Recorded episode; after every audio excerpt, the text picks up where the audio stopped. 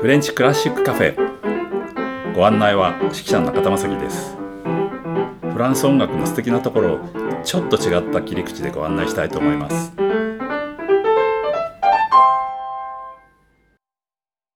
えモーリス・ラベルの話を続けましょう。えピアノのソナティを聴いていただいたんですけれどもえ今度はピアノの協奏曲を聴いてもらいたいと思います。ラベルは1928年53歳の時にですねアメリカ旅行をしたんですね準備なんか2ヶ月ぐらいかけてですねすごいたくさんこういろんな盛りだくさんの計画を練ったみたいなんですけれどもなんと1月から4月までですね4ヶ月間で25都市を回るというもうすごい計画を立てて出かけたわけですね。それでピアニストとしてはちょうどソナチネとかですね他の曲も弾きオーケストラの指揮もしたということなんですね。それでアメリカ中本当にいろんなとこ行って特にまあニューヨークではねわざわざハーレンまで出かけて行ってジャズを聴いたりとかですねまあ当時もう本当に有名であったガーシュインにもあってね当時ガーシュインはねちょうど「ラプソディン・ブルー」を3年前ぐらいに書いてめちゃめちゃ有名だったみたいなので是非会いたいってんであったみたいなんですね。えー、そうしたら逆にガーシュインの方がラベル先生に教えていただきたいっていう話をしたらしいんですけどももう君は立派なガーシュウィンだから今更ね2人目のラベルになる必要はないんじゃない？みたいなことを言ったんですけどもねまあそういうわけでね大変こう実りの多い旅行であったようです。でフランスに戻ってからですねこういういろんな要素の音楽を聴いてかなりこうインスピレーションあったんじゃないでしょうかねピアノ競争曲を書こうって突然思ったみたいです。それは一つの理由はねそのもう一回アメリカ行きたいと思ったみたいですよ。まあ、アメリカカナダもね行ったんですけどもねで2回目の、えー、演奏旅行の時には自分でそのピアノコンチェルトをぜひ弾こうということで最初は計画したようです。でどんな曲を書いたかということですよね。普通ほらピアノ競争曲というとこうオーケストラがジャジャジャジャンってやって一腐れやってはいどうぞっていうんでこうピアノが出ますよね。ベートーベンの3番まではそうですね4番になるとちょっと先にピアノ弾いたりしますけども、まあ、一応そういう古典的な形があるんですけれどもねじゃあラベルはどんな曲を書いたかってことですよね。じゃあ初めのところを聞いていただきましょう。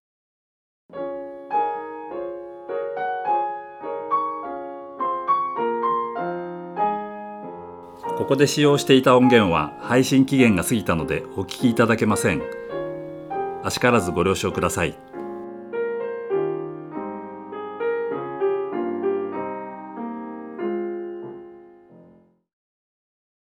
えー、というわけでなんかピアノコンチェルトっていうこうイメージ全然違いません？まずですね最初にパシってなりましたよね。あのパシは何かっていうことですよね。あれは一応無知ということなんですけど、まあ、実際こう平たい板を2つこう重ねてパチってなる楽器があるんですよね。変な言い方ですけどね。それでパシっていう鳴らしてるんです。1拍目のまあ裏の拍にね1パンってなってるわけですね。でそっから実はピアノが取りたたれたたれたたれたって3連符でやってるんですけどもあれも実はですね右手が正しくて左手はその半音下を弾いてるんです。だからほにょにょにょにょほにょにょにょにょって聞こえますよね。いろいろ工夫してますよ。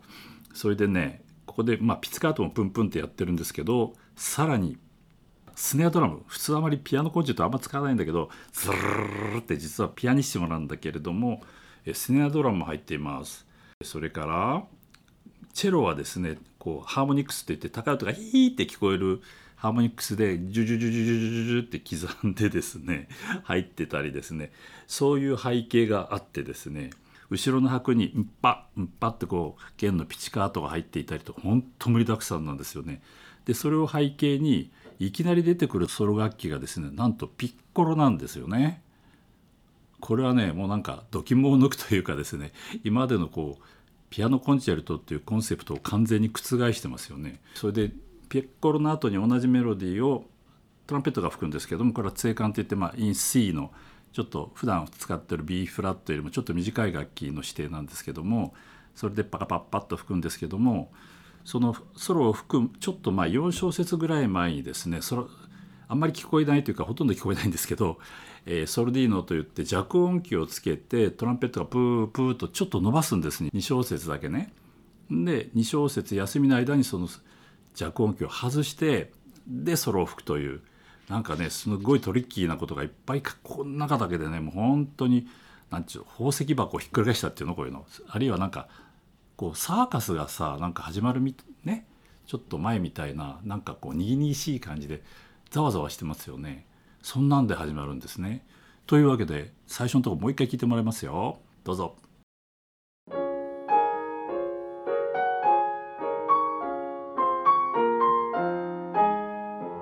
ここで使用していた音源は配信期限が過ぎたのでお聞きいただけません。あしからずご了承ください。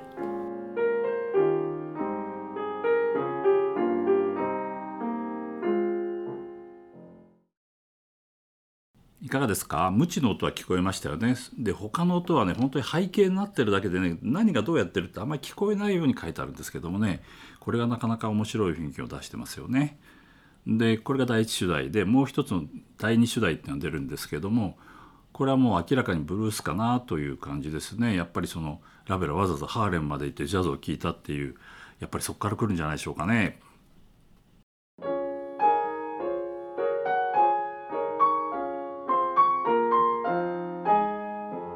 ここで使用していた音源は配信期限が過ぎたのでお聞きいただけません。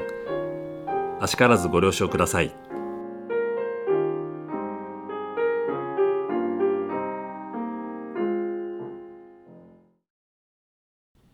えー、ピアノのソロの後で、えー、演奏した楽器は実はあれファゴットなんですね。まあ、当時のファゴットっていうのはまだフランスの場合はバスーンというちょっと細めの楽器で吹いてたこともあるんですけどもそれにしてもファゴットにしてはものすごい高い音なのね。以前お話したと思いますけれどもスラミスキーが「春の祭典」という曲でね冒頭のところですごい高い「ツェの音ねドレミファソラシドの「ド」の音をね冒頭で出したのをサン・サンスが聞いてあいつは楽器のこと何も知らないって言って帰ってったという話をしたと思うんですけどこれそれ以上高い音なんですね。ファゴットにとってはとても難しい箇所なんですね。というわけでね何気にこうちょろちょろっと難しいことがねいっぱい書いてあるんです。でもう一つね難しい箇所をご紹介しましょう。えー、実は何回か前にあのハープの話をしましたよね。ドビッシーとラヴェルが2つの楽器のメーカーからそれぞれ、移植を受けて曲を書いたと。しかもハープのシステムが違うということでね。結局ラヴェルが頼まれた方のペタル式の方が、まあ、生き延びたというお話をしたと思うんですけれども、えー、ラヴェルはやはりその後すごい研究したらしくてですね実はこの曲でももう超絶技巧のところが出てくるんですね。これもなかなかね音を聞いただけじゃちょっと分かりにくいんですけどもねこんな感じになってます。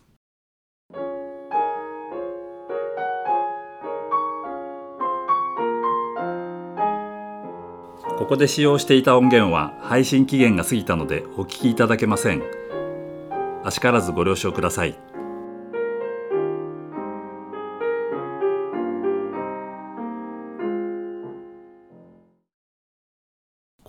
はですねハープ1人で弾いてるんですよ。なんか2人で弾いてるみたいに 聞こえますけれどもね、えー、これはどういうことかというと、えー、右手の方でグリッサンドって言って「オレオレオレユーン」ってあの風吹いてるみたいにやってますよね行ったり来たりしてますあれは右手でやってるんですね高い方の音をねでそれに邪魔されないように左手で和音をブンと弾きながら、えー、メロディーで聞こえるところはハーモニクスといって、え、ちょうど弦の半分のところをこう手で押さえてプンってやるとですねこれは普通に弾くよりも音がパーンと跳ねてですねこう音が立ち上がるという。これは実はこれもだいぶ前ですけどあのシノブとをやった時に冒頭のハープが最初にプンプンプンプンってあのこう時を告げるねハープの話をしたことがあるんですけれどもあそこも実は何もしないで、えレノートをブンブンと弾くんですけどもたまたま僕の先生はそこはもっと遠くから聞こえるようにっていうんでこうハーモニクスでやれっていうことを思い出してそういうふうにしましたっていう話をちょっとしたと思うんですけど、まあ、あんまり覚えてないですよねだいぶ前かな？うん、でねここもラベルさんはですねその和音の方は普通の実音でね普通にブルンってこう結構間隔空いた音で弾いてでそのメロディーのところはそのハーモニクスというこう1オクターブ高くブーンと響く音っていう使い分けしかも右手ではヘロヘロってやってるというもうね三役を一人でやってるというすごい場所なんです。で先ほどのところの、えー、続きをちょっと聞いていただきましょう。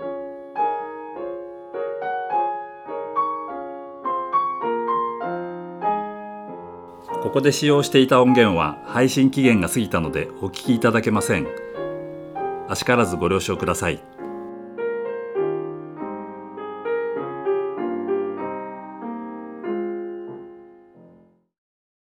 ということでですね本当に各楽器にそれぞれすごい技巧を求められていてしかもすごい短いスパンなのねずっと待っててちょこっと吹くとかねちょこっとやることがとっても難しいことがいっぱい書いてあります。でもあれですよね上手い人ってこういうの楽しんじゃうんであの僕が1974年にバーンスタインが実はこれ引きぶりしたんですね。フランスの国立放送管弦楽団だったんですけどもちょうど僕が留学してすぐの年だったんですけどもバーンスタインがラベルの曲をほとんど全部やったんですね。その時にこのコンチェルトを弾きぶりしたんです。ですからピアノをこう真ん中に置いてねこれ指揮者なしでやったんですよね。つまり彼がこうやって頭でクイクイってやってそれででも逆に言うとねこれ指揮なしでこの曲を弾けるオーケストラってやっぱすっごいなと僕は思って、えー、聞いてたんですけどもね。まあ、そういうわけでいろいろこうトリッキーなところがたくさんありましてですねなかなか聞いてる方が楽しいんですけどもね。では後半の方を聞いていただきますけど先ほどご紹介したテーマが全部出てくるんですけども今度、えーと、ピアノの方はトリルがとてもたくさん使われています。で最初にテーマがずっと左手で弾くんですけども、えー、伴奏しながらだよ。だから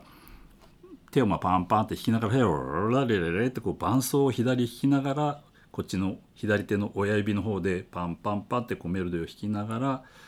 で右手はですね途中からずっとトリルをやってるんでつまり右手を使えなくしてるわけですねある意味でね。で全部左手でやってるわけですよ。で途中から今度右手が今度メロディーを弾くんですけどこれも全部トリルで「ルルルルルルルルル」って弾くというねもうすごいこと考えちゃいますよね。うん、最後はオーケストラやっと全部いろいろ集まってきてトゥッティで終わると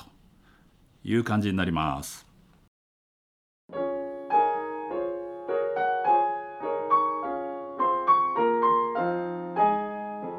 ここで使用していた音源は配信期限が過ぎたのでお聞きいただけません。あしからずご了承ください。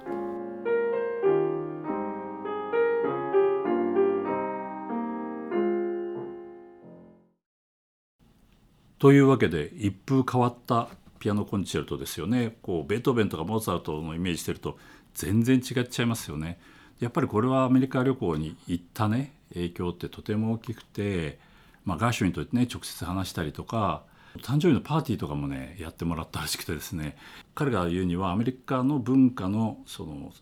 ボトムっていうか底辺っていうのはねこのジャズにあるんだっていうことをラベルはみんなの前で言ったらしいですね。でこの曲もの最後も「よっとっとっとっとっとっとっと」って最後のところブルースコードで終わるという折り方もねちょっと変わっていました。お相手は指揮者の中田正樹。提供は笹川日出財団でお送りしました。ではまた。